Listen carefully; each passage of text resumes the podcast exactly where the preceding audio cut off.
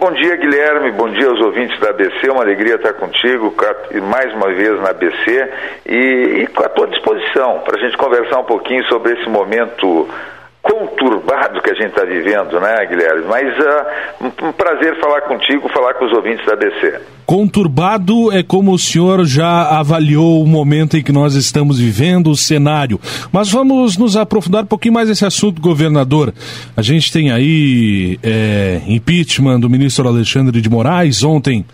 O, o presidente do Senado, Rodrigo Pacheco, disse que vai arquivar, não vai acontecer nada. A gente tem o 2022 pela frente, a gente tem o país precisando, necessitando de algumas reformas. Vamos trazer esses temas para a nossa entrevista, começando pelo cenário atual. O cenário que o senhor enxerga nesse momento, cenário principalmente da área política.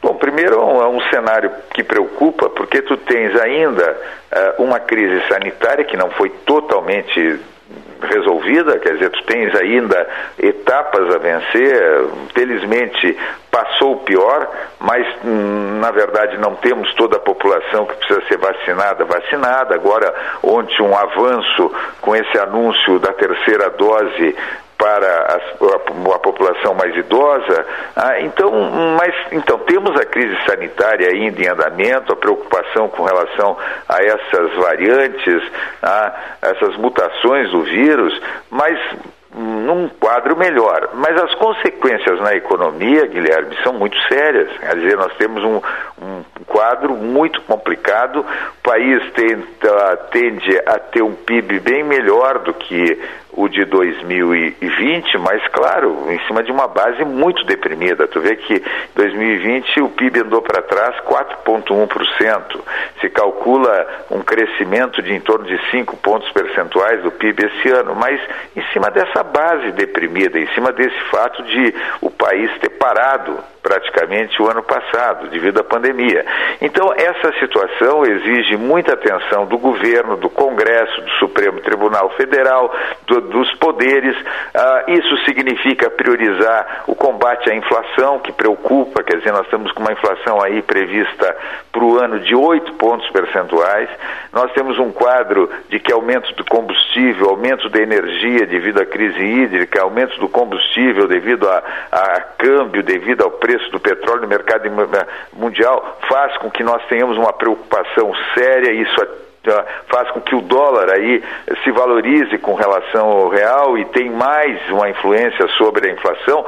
Então, essas questões, no meu modo de ver, deveriam ser as que teriam que ter atenção do governo federal, do Congresso Nacional e do, e do Poder Judiciário. Mas, infelizmente, isso não está acontecendo. Colocaram a eleição de 2022 na frente desses desafios de retomada de desenvolvimento, de combate de inflação, de combate de desemprego, de avanço em reformas estruturais, colocaram a eleição de 2022 na frente, uma crise institucional, um processo de radicalização que tu vê pelas redes sociais que preocupa, quer dizer, radicalização de um lado, radicalização de outro lado, uh, desrespeito a quem pensa diferente, uh, ameaças de toda ordem. Então, isto, claro, Guilherme, é preocupante e nós teríamos que ter uma pacificação, quer dizer, nós teríamos que ter um processo de olhar para aquilo que realmente o país precisa que seja olhado nesse momento. E essa pacificação, é, é, governador, eu, eu não tiro, eu não tiro a culpa de ninguém, porque a gente tem briga entre todos os poderes, é Senado, é Câmara, é STF, é Presidência da República, todo mundo está brigando. A eleição de tá, e todo mundo está errando. E todo mundo está errando.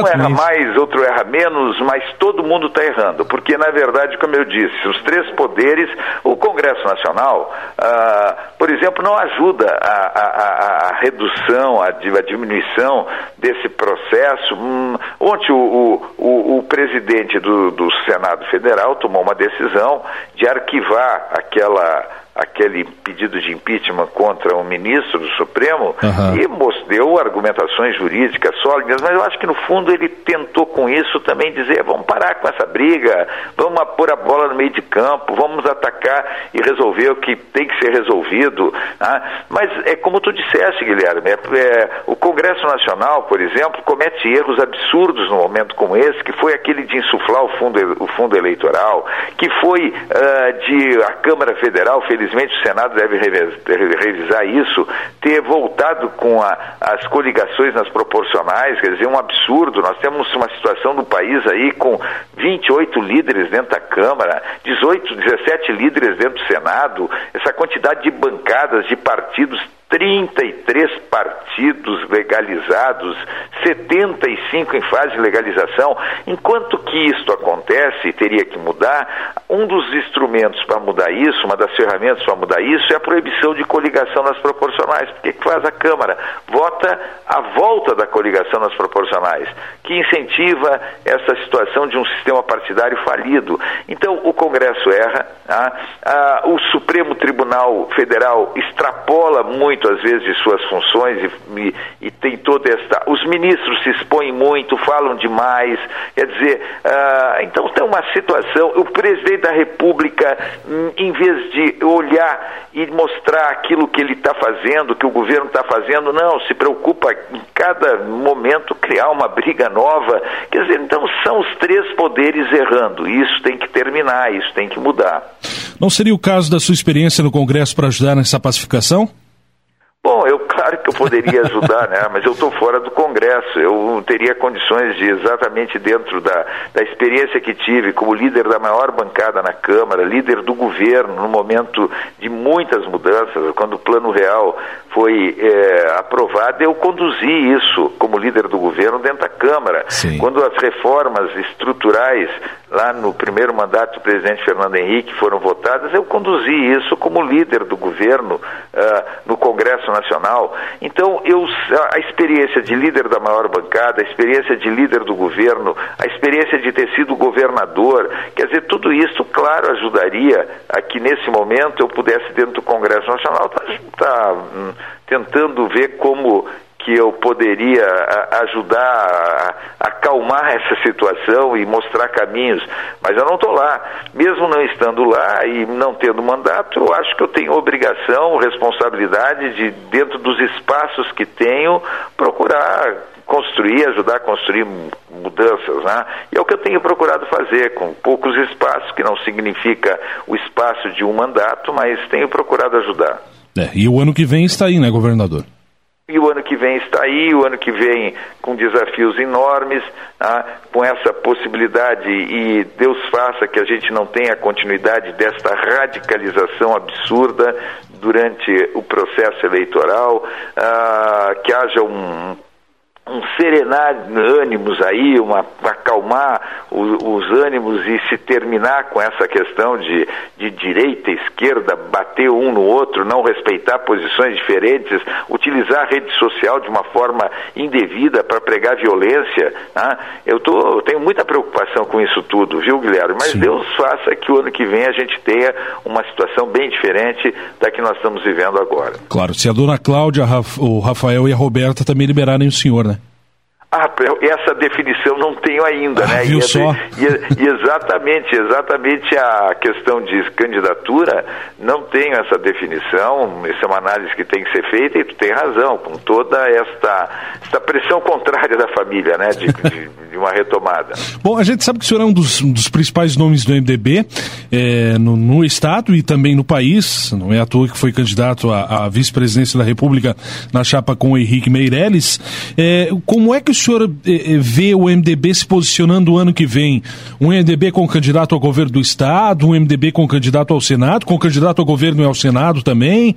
É, como é que o senhor vê essa, essa situação? E também no âmbito, no âmbito, vou puxar no âmbito nacional também, governador Rigoto? Olha, é natural, é natural, Guilherme, que com a, o número de prefeitos, o número de vereadores, com a estrutura que tem o PMDB, o MDB no estado, é natural que tu tenha um candidato a governador. Ah, isso tem acontecido em todas as eleições. E é natural também que dentro de uma, uma, não Deus faça que não tenha coligação na proporcional e que o, o Senado derrube aquela bobagem que fez a Câmara, uhum. mas na, na, na majoritária, pô, claro que a, é, a, legislação permite e é normal que se tenha coligação na majoritária. E na coligação na majoritária, tu tens que ter uh, espaço para os outros partidos que estarão coligados na uma eleição para o governo e para o Senado.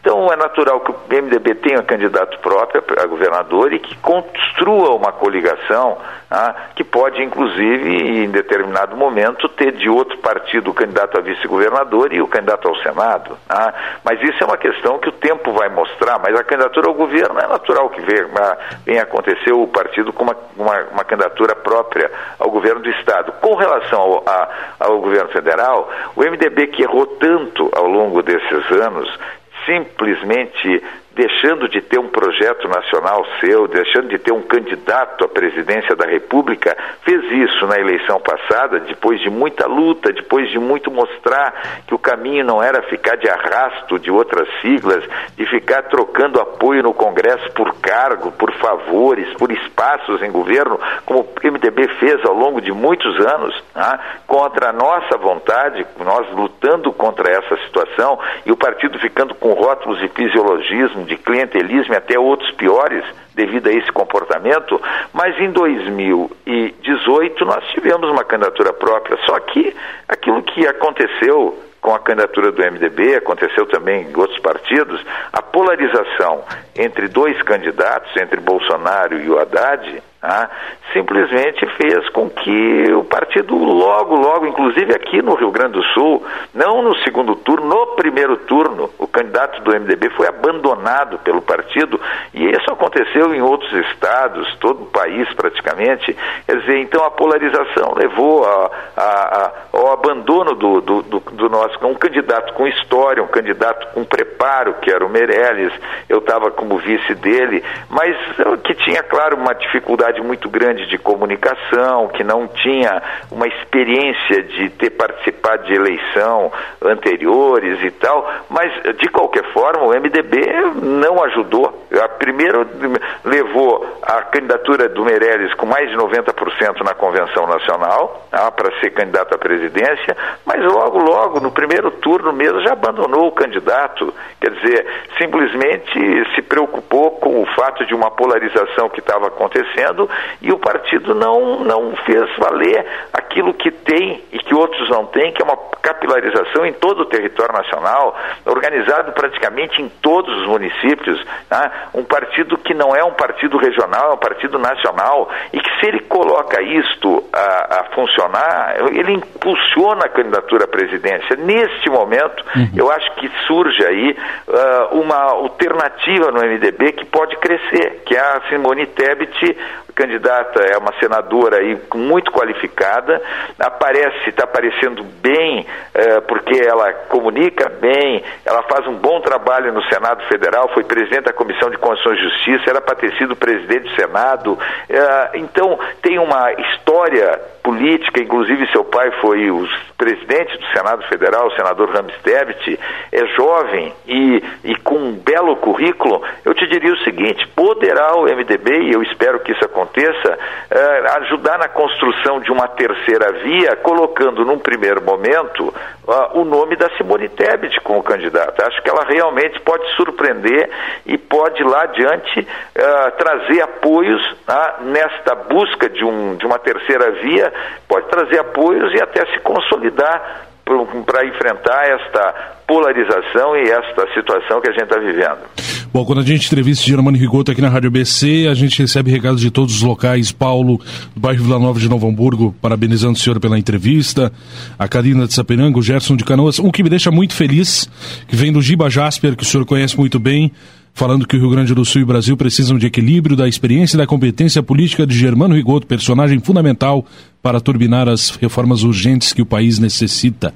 Grande Gilberto Jasper de Olha, um abraço a todos, viu, Guilherme? Agradeço muito o carinho, as manifestações.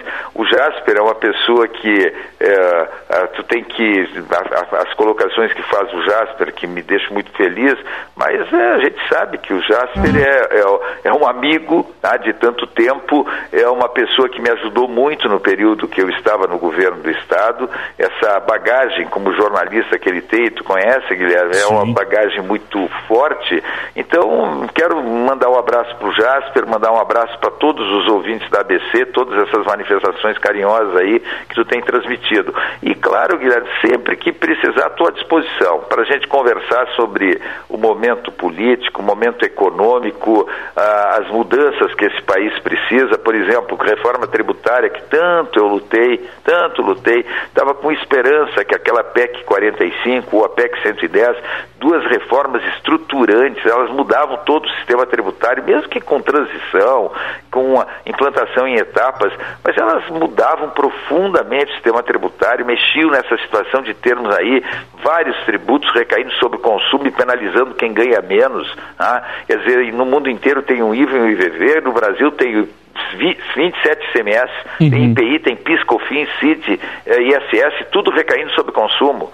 Então, esta loucura que é o nosso sistema tributário tem essas duas propostas de emenda constitucional que elas mudam, mudariam isso. Infelizmente, o governo optou por fazer mudanças pontuais, por exemplo, mudanças que não, não, não alteram a estrutura tributária, inclusive apresentou uma proposta de mudança do imposto de renda que burocratiza mais, que afasta investimentos. Felizmente, eh, parece que o Congresso e o governo resolveram não votar essa loucura, é uma, muito ruim a proposta, e aquilo que era o caminho, que é que está no Congresso, que o governo não assumiu, estou uh, com muito receio, viu, que vai de novo nós perdermos a oportunidade e vamos ter só para outro governo, para outro, outro período de governo, a possibilidade de ter essa reforma tão fundamental, tão necessária, avançando. Germano Rigoto, quero agradecer o seu contato, muito obrigado por nos atender. Um abraço, bom dia para o senhor. Bom dia, Guilherme. Um abraço a todos os ouvintes da ABC, sempre à disposição. Obrigado.